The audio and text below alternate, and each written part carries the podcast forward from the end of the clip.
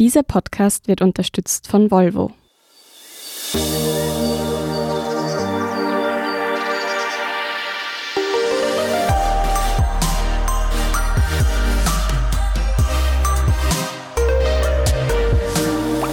Willkommen bei Besser Leben, der Standard-Podcast zum Glücklichwerden. Ich bin Selina Thaler. Ich bin Martin Schauhuber. Und wir sprechen heute über ein Thema, das größer ist als gedacht oder wichtiger als gedacht. Martin, du hast dich befasst damit. Genau, das ist der Optimismus. Mhm, also da verstehen ja die meisten irgendwie das Glas halb voll oder halb leer zu sehen. Sieht denn die Wissenschaft das auch so? Ist es eine Frage der Perspektive? Nicht so wirklich. Also die Wissenschaft sieht da ein bisschen was anderes. Sie kennt prinzipiell zwei Arten. Es wird kurz technisch, aber es ist nicht so schlimm. In der Wissenschaft geht es meistens um eine Sache namens Dispositional Optimism auf Englisch. Auf Deutsch wird das meistens Erwartungsoptimismus genannt. Das ist jetzt, dass ich glaube, in der Zukunft werden mir gute Dinge passieren. Mehr gute Dinge als schlechte. Das ist auch das, was, glaube ich, die meisten Menschen Optimismus nennen. Es gibt noch eine andere Art, das ist eine recht psychologische Sache, die wird dann optimistischer Erklärungsziel genannt. Da geht es darum, wie man mit Ereignissen in der Vergangenheit bzw. gerade jetzt umgeht und wie man sich diese erklärt. Also diese Art Optimisten glauben daran, dass sie selbst für die guten Sachen verantwortlich sind, die ihnen passieren, aber sie glauben auch daran, dass schlechte Zeiten vorübergehen und wenn was Schlechtes passiert, lassen sie das nicht so sehr in ihr Leben rein, nicht in so viele Bereiche. Sie geben sich wenig Schuld daran meistens. Das sind im Prinzip jetzt die Leute, die jetzt im Wohnzimmer Sport machen, weil das wird schon vorübergehen und dann hat sich's auszahlt. Warum ich das jetzt da erkläre, ist, man weiß nicht so recht, wie diese zwei Arten zusammenhängen. Da gibt es ein bisschen uneindeutige Erkenntnisse und manchmal fehlt auch die Trennschärfe. Es wird oft als ein gesamter Blob behandelt, auch in der Wissenschaft. Was man weiß, sie sind beide gesund, größtenteils. Mhm. Du hast es gesagt, es gibt auch diejenigen, die quasi nur das Positive bei sich sehen und wenn was Negatives passiert, die Schuld eher nicht so bei sich, sondern vielleicht bei anderen. Oft werden ja auch Optimistinnen so ein bisschen als verklärte Menschen dargestellt, die so alles happy-peppy sehen und oft findet das jemand dann auch zynisch, wenn jemand sofort auch immer das Positive bei etwas hervorheben will. Sind denn die so verklärt, kann man das so sagen? Es schaut, also meiner Recherche schaut es schon noch ein bisschen so aus, als könnte das im Extremfall dann wirklich in diese permanente Opferrolle übergehen. Wobei es ist in dem Fall eigentlich schon mehr positiv einfach. Es geht da bei denen mehr darum, dass sie eben bei schlechten Sachen das als einmaliges Ereignis sehen und nicht als Anfang eines Musters, der es jetzt ihr ganzes Leben lang quälen wird. Und das wird jetzt generell auch öfters kommen. Optimismus kann im Extremfall dann immer ein bisschen in Realitätsverweigerung übergehen, ist in der Praxis aber jetzt nur in einem bestimmten Bereich ein Problem. Mhm, in welchem? Also wenn es in den sogenannten unrealistischen Optimismus geht, das ist auch so ein bisschen der dritte Typ, den haben die meisten Leute. Wegen diesem Optimismus geht praktisch jeder von uns davon aus, dass uns bessere Sachen widerfahren als dem Durchschnittsmenschen. Das kann man an jedem testen. Das kann leicht problematisch werden, auch wenn man bei den meisten Menschen sehr wenig dagegen tun kann. Zum Beispiel, wenn wir glauben, dass wir, obwohl wir ständig Alkohol trinken, ich werde schon keine Probleme damit kriegen. Gibt es bei ganz vielen Sachen. Raucher, ich werde schon keinen Lungenkrebs kriegen. Und man verleugnet einfach komplett die statistische Realität und glaubt einfach immer, es wird einem selber schon besser ergehen zum Beispiel wurde es auch getestet, wir nehmen hochverzinste Kredite auf, weil wir eh davon ausgehen, dass wir es schneller als geplant zurückzahlen können, obwohl das einfach, wir haben eigentlich keinen Grund, das anzunehmen. Außer eben diesen unrealistischen Optimismus. Er kann schon auch gut wirken. Also das wurde getestet bei HIV-positiven Menschen. Das war im Jahr 2000 noch. Da selbst, wenn die Leute völlig unrealistische, optimistische Einstellungen gehabt haben, ist es ihnen dann trotzdem besser gegangen und der Krankheitsverlauf war langsamer. Also selbst der kann schon auch gut sein aber man kann es auch offenbar nicht verlernen, wenn man so radikal und irrational optimistisch ist. Gibt es auch eine Studie dazu, Menschen korrigieren ihre Erwartungen dann nicht nach unten, wenn sie Fakten sehen, die ihnen eigentlich das Gegenteil beweisen sollten. Das wird einfach archiviert und ja, wenn aber was unterkommt, das die Lage besser erscheinen lässt, korrigieren ihre Einstellung dann noch einmal nach oben. Mhm. Also zum Beispiel, wenn ich jetzt davon ausgehe, als unrealistischer Optimist, ich mache kommenden Mai einen Urlaub, ganz ohne Corona, und dann lese ich jetzt, dass die Lage sich in Griechenland, wo ich hin will, frühestens im Juli entspannt, wird das an meinen Gedanken dazu nichts ändern. Wenn ich aber lese, dass irgendwelche guten Nachrichten über Impfstoffe, dann werde ich gleich noch optimistischer und rechne noch mehr mit dem Urlaub. Und es gibt jetzt auch ein sehr aktuelles Beispiel dazu, das das gut beweist. Laut dieser Corona-Panel-Umfrage, die immer wieder jetzt in den Medien ist, glauben 60 Prozent der Österreicherinnen, dass sich die Lebensumstände im Land in den nächsten Jahren verschlechtern werden. Das ist jetzt nicht wahnsinnig optimistisch. Hm. Aber nur 25 Prozent gehen davon aus, dass ihre persönlichen Lebensumstände sich verschlechtern werden. Das ist eine Riesendifferenz einfach. Mhm. Da haben wir einfach eine relativ komische Wahrnehmung. Ja, also wir gehen dann im Endeffekt immer von uns selber auch aus und glauben, für uns ist es besser als für die Gesellschaft, wenn ich das jetzt richtig verstanden habe. Genau. Aber warum sollte man denn jetzt nicht eher realistisch als optimistisch sein? Du merkst, es ist ein bisschen kompliziert, aber es lässt sich so zusammenfassen. Wenn es um persönliche Risiken geht, sollte man bei allem Optimismus die Realität nicht verkennen. Aber im Rahmen einer realistischen Einschätzung der Gegebenheiten lohnt sich Optimismus sehr, aus ganz vielen Gründen. Und zwar nicht dieser irrationale Optimismus, sondern eben einfach dieser Glaube, es werden mir gute Sachen passieren. Mhm.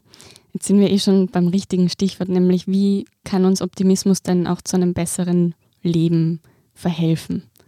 Also in erster Linie, weil es uns gesund hält. Das Leben wird nicht nur besser, es wird auch länger. Das hat eine riesige Studie an über 70.000 Menschen nachgewiesen.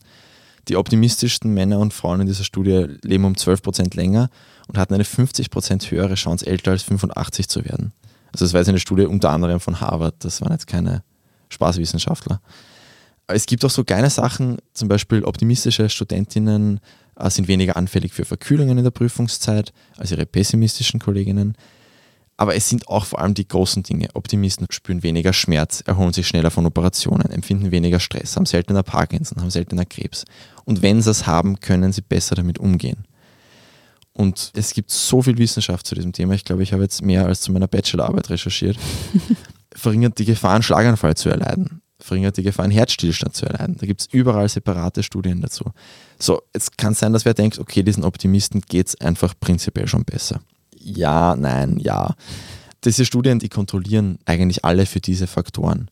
Es ist teilweise schon die Grenze schwimmend, weil natürlich, wenn die Leute optimistisch sind und deswegen mehr Sport machen, weil sie daran glauben, dass es sich auszahlt, weil sie eh noch 15 Jahre gut leben, dann kann man das natürlich nicht ganz vom Optimismus trennen und das hält die Leute auch gesund.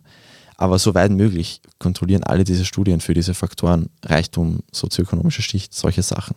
Und die optimistischen Leute werden einfach weniger krank. Optimisten ernähren sich auch gesünder und snacken weniger. Das Einzige, sie trinken mehr Alkohol, was nicht so gesund ist. Aber das dürfte laut den Wissenschaftlern daran liegen, dass die einfach mehr und bessere Beziehungen haben und dieses soziale Trinken einfach viel öfter bei denen passiert. Wobei ich schon auch das ein bisschen anzweifle, weil im Endeffekt Leute, denen es nicht so gut geht, greifen ja auch eher zu Mitteln, um quasi diese Laune dann wieder auszugleichen. Insofern. Ja, offenbar, also dem, was ich da gelesen habe mit diesen Studien, geht es noch mehr in die andere Richtung dann. Mhm. Es wurde zum Beispiel auch woanders der Optimismus von Männern in Pflegeheimen gemessen und dann überwacht, ob sie in den nächsten 15 Jahren Symptome einer Depression entwickeln. Und die Optimisten zeigten um 23 Prozent weniger Symptome. Das ist viel. Wie ist denn das jetzt, weil du diesen Zusammenhang zwischen Optimismus und geringerem Depressionsrisiko angesprochen hast? Funktioniert denn der Umkehrschluss, dass Pessimisten und Pessimistinnen eher depressiv sind? Ja, aber es ist ein bisschen eine Henne-Ei-Sache, weil Depressive werden erst recht zu Pessimisten. Also auch wenn es das vorher nicht so war, wenn man mal depressiv ist, wird man sehr, sehr pessimistisch. Von dem her ist das dann echt ein bisschen die Frage, was zuerst da war. Aber es ist schon auch, Optimisten werden es eben seltener und damit Pessimisten öfter. Okay, und was ist denn jetzt auch schlecht daran, auch mal was negativ zu sehen und nicht immer nur so einen positiven Blick auf die Welt zu haben? Weil wenn man jetzt einen Mangel oder irgendwas Schlechtes erkennt, dann hat man ja vielleicht auch einen Tatendrang, es besser zu machen. Genau, es geht ja dann eher auch wirklich darum, ob man an die Möglichkeit glaubt, dass es besser wird oder ob man mhm. eben glaubt, dass es gut gehen wird irgendwann. Und immer positiv zu sein, wäre sowieso zu viel verlangt für die meisten. Wäre, glaube ich, auch nicht wahnsinnig sinnvoll. Es gibt schon auch Forscher, die theoretisieren, dass Pessimismus das Gesündere ist, eben weil man Probleme eher als solche erkennt und nicht glaubt, es wird schon gut gehen und sie angeht. Aber zum Beispiel, es gibt jetzt von heuer zwei frische Studien, die feststellen, dass Pessimismus unterm Strich eher schadet. Und zwar noch mehr als Optimismus umgekehrt hilft. Also da war das Ergebnis, Hauptsache nicht pessimistisch. Das ist einmal das Wichtigste. Und wenn optimistisch, super. Es gibt natürlich schon noch einige wenige Situationen, wo Pessimisten profitieren. Wer jetzt im Jänner schon die Pandemie kommen gesehen hat, weil er das alle vier Jahre tut, wenn er von irgendeinem neuen Erreger in China liest, der hat sich wahrscheinlich im März nicht angesteckt, weil er schon gescheit distanziert war. Aber es ist sonst eben nicht so gesund. immer mit dem Schlechtesten zu rechnen. Und das waren dann die Prepper, die schon 100 FFP2 oder 3 Masken zu Hause hatten, bevor noch irgendwer an Masken gedacht hat. Was Nachteile von Optimismus sein können, abseits all dieser Vorteile, aber auch wie man das trainiert, weil darum geht es ja bei uns auch immer, das besprechen wir nach der Werbepause und wir sind gleich wieder da. Es gibt viele Gründe, sich für ein Recharge-Plug-in-Hybrid-Modell von Volvo zu entscheiden. Zum Beispiel Podcasts. Die können Sie besser hören, wenn Sie leise im Pure-Modus unterwegs sind. Oder Ihre Kinder. Denen ist es wegen der reduzierten Emissionen nicht mehr unangenehm, wenn Sie sie mit dem Auto zur Schule bringen.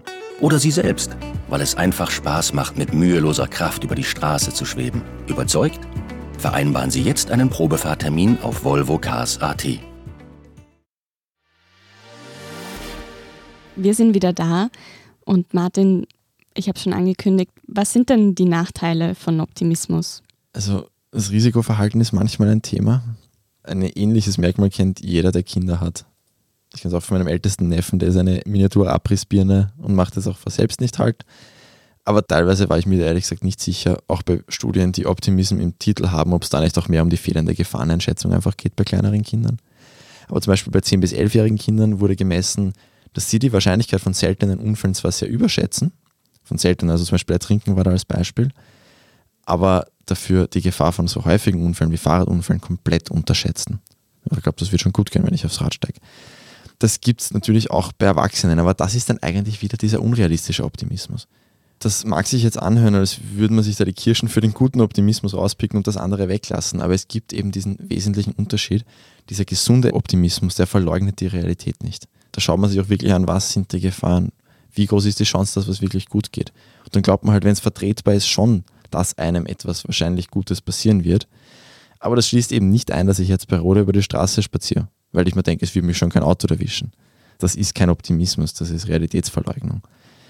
Auch liest man manchmal von einer Burnout-Gefährdung für Optimisten, wenn die sich nach dem Motto, ich kann schon alles schaffen, mehr und mehr aufladen, gerade in der Arbeit. Das ist aber eben wieder nur, wenn man die Realität missachtet, wenn man eben verleugnet, dass einem gerade zu viel wird. Unterm Strich schützt es eher vor Burnout, sagt die Wissenschaft. Also eben, wenn jetzt zwei Kolleginnen gleichzeitig krank werden, kann ein Pessimist jetzt komplett die Krise kriegen, weil er sich denkt, in den nächsten zwei Wochen überarbeite ich mich so, es wird alles schrecklich, ich werde krank werden. Eine Optimistin sagt vielleicht, wird schon gut gehen, ich hau mich jetzt rein zwei Wochen und dann ist das erledigt und das wird schon passen. Und die wird dann weniger darunter leiden. Und ja, es gibt schon den einen Faktor, dass man manche Probleme eher angeht, wenn man pessimistisch ist. Aber der ist eben immer vernachlässigbar im Vergleich zu den Benefits, die man hat als optimistischer Mensch. Und es ist ja auch so ein bisschen eine Einstellungssache. Also wenn ich jetzt aus meiner Erfahrung spreche, so die Sachen, die man angeht. Ich habe mir irgendwann abgewöhnt zu sagen, natürlich passiert es mir immer noch, aber ich muss jetzt noch irgendwas machen. Und anstatt ich will jetzt noch irgendwas machen, weil oft sind das Dinge, auf die ich mich ja eigentlich freue, die zu tun. Und müssen hat aber immer so einen negativen Konnex. Und dann leide ich vielleicht auch mehr drunter, wenn ich das jetzt wirklich machen muss, anstatt ich sage, wow, jetzt kann ich das machen, auch wenn es anstrengend ist. Ich mache das jetzt. Total, das ist irrsinnig viel wert. Und es ist zum Beispiel auch, es würde keine Raumschiffe geben ohne Optimisten. Weil das sind alles Sachen, die waren irgendwann eigentlich unrealistisch. Und irgendwo hat es Optimisten gebraucht, die halt sowas mal verfolgen. Wenn man daran denkt, dass jede zweite Ehe geschieden wird ungefähr, ja, ist wahrscheinlich trotzdem gut, dass ein Großteil dieser, die geschieden werden, irgendwann doch einmal gegeben hat. Vor allem die anderen, die nicht geschieden werden also es braucht im Leben einfach oft einmal Optimismus bei Startups. Das ist alles eher unrealistisch, dass das alles so super läuft, aber ist meistens trotzdem eine gute Idee. Und aus dem Scheitern lernt man dann ja in der Regel auch noch. Richtig. Wie ist denn das jetzt? Ist so eine positive oder negative Weltsicht angeboren? Gibt es da Unterschiede zwischen Menschen, Geschlechtern, Altersgruppen? Also laut Zwillingsstudien sind Optimismus und Pessimismus nur zu 25 Prozent angeboren. Also da ist sehr viel Spielraum. Laut Studien in den USA und in Holland wächst unser Optimismus in jungen Jahren. Im mittleren Alter, da ist er dann stabil und im hohen Alter sinkt er wieder. Und das hat jetzt auch dieses Corona-Panel bestätigt. Junge ÖsterreicherInnen sind optimistischer als ältere gegenüber der derzeitigen Lage.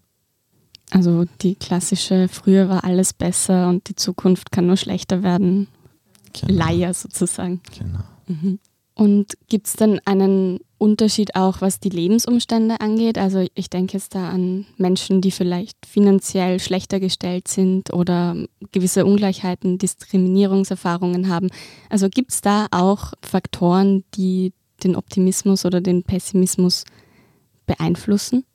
Ich habe das echt nicht so rausfinden können. Was man weiß, es hängt viel von der Erziehung und dem Vorleben der Eltern ab. Und man findet auch so anekdotische Aussagen von Psychologen, von recht namhaften, auch dass es eben schon einen Unterschied macht, was man für ein Leben lebt bezüglich Optimismus. Aber ich habe jetzt nicht wirklich Studien gefunden, die das irgendwie mit sozioökonomischen Hintergründen und sowas und mit Armut in Kontext gesetzt hätten. Mhm. Wenn wir jetzt mal konkret werden, was das Tun betrifft, wie kann ich denn optimistischer werden? Also der erste Teil ist eigentlich einmal zu sehen, was ist. Also auch gerade jetzt, die Zeit ist schwierig aber man muss das auch hinnehmen, wenn man Sorgen hat. Es ist jetzt nicht sinnvoll, das komplett zu verleugnen. Aber wenn man die Realität anschaut und sie ehrlich anschaut, dann kann man auch schauen, ob es nicht noch andere Perspektiven drauf gibt. Also quasi so ein bisschen das positive Denken als Einstiegsdroge zum Optimismus. Wenn man das Gute jetzt sieht, kann man vielleicht eher daran glauben, auch dass was Gutes später passiert. Und das beste Beispiel war eh der Lockdown. Manche Leute haben sich einfach damit geplagt und manche Leute haben halt schon eine Chance darin gesehen. Natürlich wieder mit ganz anderen Voraussetzungen wer drei Kinder zu Hause zu homeschoolen hatte, ja, war es wahrscheinlich schwieriger, aber auch da haben vielleicht manche sich gefreut über die Zeit mit den Kindern, die zusätzliche. Aber ich kenne das auch von mir, es wirkt dann manchmal für sich selber gezwungen, wenn man das eben so umframen will. Aber es funktioniert auch recht oft, weil oft gibt es ja wirklich was Gutes, das man jetzt sonst einfach vor lauter Jammerei nicht mitkriegt. Und natürlich tut man sich einen Gefallen, wenn man das dann sieht. Und wie so oft haben auch die Leute, mit denen wir uns umgeben, einen starken Einfluss darauf, wie wir selber denken also wenn jetzt alle unsere besten Freunde das Ende der Welt predigen, werde ich nicht der größte Optimist sein. Ich will jetzt aber niemandem sagen, er soll sich neue Freunde suchen, wenn das Pessimisten sind. Aber man kann ja zum Beispiel auch die Freunde, zum Beispiel mit diesem Podcast, vom Wert des Optimismus überzeugen und vielleicht auch gegenseitig sich unterstützen. Das einfach ein bisschen gemeinsam üben. Wenn man gemeinsam redet, eben nicht alles negativ malen in der Zukunft, sondern auch einmal davon ausgehen, dass es besser wird. Und auch die Gespräche, die man führt, haben halt einen Effekt. Und da gibt es eben wieder dieses Thema Bewusstsein. Einfach mal bewusst machen, über was rede ich beim Kaffeetratsch. Momentan, weiß ich nicht, beim Zoom-Call vielleicht. Über was tratsche ich? Jammer ich über das, was die Zukunft bringen wird, oder schaue ich eben auf die Sachen, die gut sind, die vielleicht besser werden? Ich erinnere mich jetzt auch daran, dass wir ja in der Resilienzfolge darüber gesprochen haben, dass diese europaweite Studie oder Umfrage, wie es den Menschen in, in der Corona-Zeit geht, ja auch herausgefunden hat, dass sich manche ja auch schon über einen blauen Himmel freuen können und dann besser mit der aktuellen Situation umgehen können. Also das ist ja auch genau sowas. Wir sind generell oft Parallelen zur Resilienz. Für die, die das noch genauer wissen wollen, Folge 7. Wir sind da relativ oft Parallelen aufgefallen dazu. Auch bei mir selber, wie ich mir überlegt habe, wie habe ich eigentlich den Zugang zu Optimismus? Ich bin relativ optimistisch, aber das kommt aus diesem Glauben daran, dass ich immer einen Handlungsspielraum habe und dass ich eben dafür sorgen kann, dass die Sachen besser werden was genau das ist auch, was ich bei Resilienz eigentlich mir aufgeschrieben habe. Das hilft in solchen Situationen. Ja, voll. Ich denke auch eher daran, dass die Zukunft im Grunde eigentlich nur besser werden kann. Auch prinzipiell die Menschheit entwickelt sich ja immer zum Guten weiter und uns geht es so gut wie nie zuvor. Aber natürlich sind jetzt auch viele Faktoren, die das ein bisschen trüben. Also so gerade diese Spaltung der Gesellschaft, die irgendwie gefühlt tagtäglich debattiert und diskutiert wird. Ja, Optimismus ist nicht immer einfach, das sage ich da auch ganz ehrlich. Aber es hat eben auch den Vorteil, wer grundsätzlich daran glaubt, dass sich Sachen zum Besseren und zum Guten wandeln können, der tut sich auch leichter, jetzt zu akzeptieren, dass es halt gerade nicht so gut ist. Weil natürlich, das, also das ist eben, Optimismus muss jetzt nicht zwingend Realitätsverweigerung sein. Gut, jetzt nochmal zurück zu den konkreten Dingen, die man tun kann. Hast du Beispiele, wie man trainieren kann, dass man nicht so viel schwarz malt? Ja, sich bewusster machen, dass Gutes passiert, ist eine ganz wichtige Sache. Also da gibt es einige Methoden, zum Beispiel, dass man sich am Abend drei Dinge, die gut gelaufen sind, aufschreibt, jeden Abend, und gleich dazu aufschreibt, was mein Beitrag dazu war. Ein deutscher Sportpsychologe hat den Schmäh, dass er sich in der Früh fünf Kaffeebohnen in die linke Hosentasche gibt. Immer wenn was Gutes passiert, gibt er eine in die rechte davon und dann ist er happy, wenn alle fünf Kaffeebohnen in der rechten Hosentasche sind. Schafft natürlich dann auch Bewusstsein, weil dann ist er natürlich immer ein bisschen auf der Lauer, passiert was Gutes und sieht es dann auch, wenn es ist. Es geht ganz stark auch darum, auf was schaue ich eigentlich. Also wenn ich jetzt, ich will unbedingt wieder in ein volles Fußballstadion, das fehlt mir wirklich.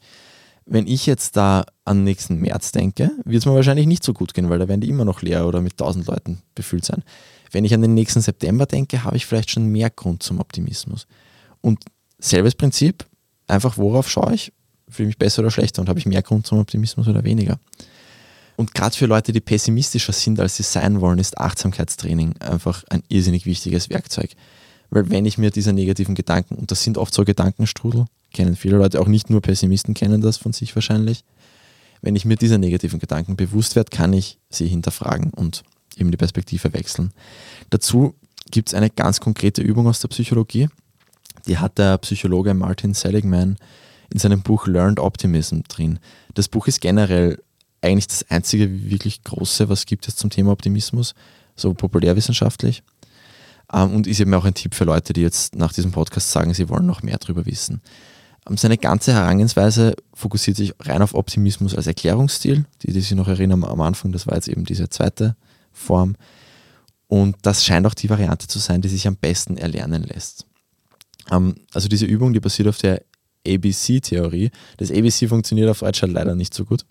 A steht für Adversity, also eben ein schwieriges Ereignis und das löst B den Belief aus, irgendeine Überzeugung. Und C steht dann für die Konsequenz. Und meistens ist die Konsequenz dann schlecht. Also als Beispiel jetzt, A, das Ereignis, dein Freund schreibt jetzt nicht so schnell zurück, wie du es sonst gewohnt bist. Das ist eben ein Ereignis, das ist jetzt für sich genommen nicht negativ. Aber wenn dann bei dir gleich die Überzeugung anspringt, du hast irgendwas falsch gemacht und er ist angefressen, dann wird es das Problem, weil dann kommt die Konsequenz, dass du dich schlecht fühlst. An dieses ABC hängt der Martin Seligman dann noch D und E an. D ist Disputation, also eben diesen Mechanismus in Frage zu stellen. Meistens geht es da um diesen Konnex Ereignis und dann Überzeugung oder Glauben. Manchmal kann man auch schon das Ereignis einfach anders sehen. Also in dem Beispiel würdest du jetzt dann einfach sagen, ja okay, ganz ehrlich, hat das einen Sinn, dass ich jetzt davon ausgehe, habe ich was falsch gemacht? Und wenn du denkst, nein, wir haben uns letztes Mal nicht verabschiedet, ich habe jetzt auch auf keinen Geburtstag vergessen oder was, dann kannst du einfach sagen, okay, wahrscheinlich ist der richtige Glauben in dem Kontext jetzt, er hat einfach viel zum tun. Und damit hat sich die Sache dann auch. Das E in diesem ABCDE dann wäre Energization, also dass man die so gewonnenen positiven Gefühle noch ganz bewusst feiert, um eben diesen Mechanismus besser zu trainieren. Das geht ein bisschen Hand in Hand mit diesem Handlands Razor-Prinzip, das ich in der Empathiefolge angesprochen habe oder angepriesen habe eigentlich. Erklär nicht durch Bosheit, was du durch Ignoranz erklären kannst. Da kann man ganz, ganz oft, und es passiert schon oft im Alltag, wenn man darauf achtet, dass man wegen irgendwelchen Ereignissen einfach von was Schlechtem ausgeht, was in Wahrheit in der Realität völlig zwecklos ist. So kannst du eben dein Leben dann immer optimistischer erklären und da kommen dann eben diese ganzen positiven Effekte, die ich vorher aufgezählt habe, die kommen dann es geht da einfach besser. Und falls das jetzt irgendjemandem kindisch oder so wuhu vorkommt, das sind genau diese Übungen, die in solchen Studien verwendet werden, wo dieser hilfreiche Effekt von Optimismus auf der Gesundheit nachgewiesen wurde. Konkret die habe ich jetzt, glaube ich, dies irgendwo in, beim Thema Herzinfarkt, dass das eben seltener wird bei Optimisten. Gut, also wir wissen jetzt, Optimismus hat positiven Einfluss auf die Gesundheit, aber jetzt nochmal, um es zusammenzufassen und unseren Hörerinnen und Hörern mitzugeben, Warum ist Optimismus gut? Also Im Kern geht es dabei eben um diesen Glauben, dass Gutes passieren kann und wird. Dieser Glaube sorgt dann eben auch dafür, dass wir eher was dazu beitragen. In einer Umfrage im Oktober haben jetzt 24 Prozent der Österreicherinnen gesagt, dass sie der Zukunft mit Zuversicht entgegenblicken. Das war der schlechteste Wert in den 48 Jahren, seit es diese Umfrage gibt. Anders gesagt, es wird höchste Zeit für mehr Optimismus. Und ganz ehrlich, bei dem Kurs, den diese Welt gerade nimmt, wird es den Optimismus auch brauchen. Weil nur wer an eine Rettung des Klimas glauben kann, der kann auch was dafür tun. Und wer die Hoffnung verloren hat, wird darauf pfeifen, der wird selber nichts ändern, der wird Politik und Industrie keinen Druck machen. Und dann geht erst recht alles den Bach runter. Und wenn nicht deshalb, dann eben zumindest optimistisch sein, weil es mir selber gut tut. Man wird weniger krank und wenn man es wird, kann man besser damit umgehen. Das Schlusswort würde ich Friedrich Schiller geben, passend zum Jahr 2020. Die wahren Optimisten sind nicht überzeugt, dass alles gut gehen wird, aber sie sind überzeugt, dass nicht alles schief gehen kann. Ja, und wenn es nur das ist. Wichtige Worte. Wer auf jeden Fall Worte nicht nur hören will, sondern auch lesen, kann am Samstag zum Standard greifen. Da haben wir eine Schwerpunktausgabe zum Thema Hoffnung und wie man die in Corona-Zeiten nicht verliert. Wer die nächste Besser Leben Folge nicht verpassen will, kann uns auf Apple Podcasts und Spotify abonnieren und uns gerne eine 5-Sterne-Bewertung geben, wenn es euch gefällt. wir sind optimistisch und denken, dass das passieren wird. Haben auch schon viele davor gemacht. Ja, das war Besser Leben, der Standard-Podcast zum Glücklichwerden. Baba. Und bis nächste Woche.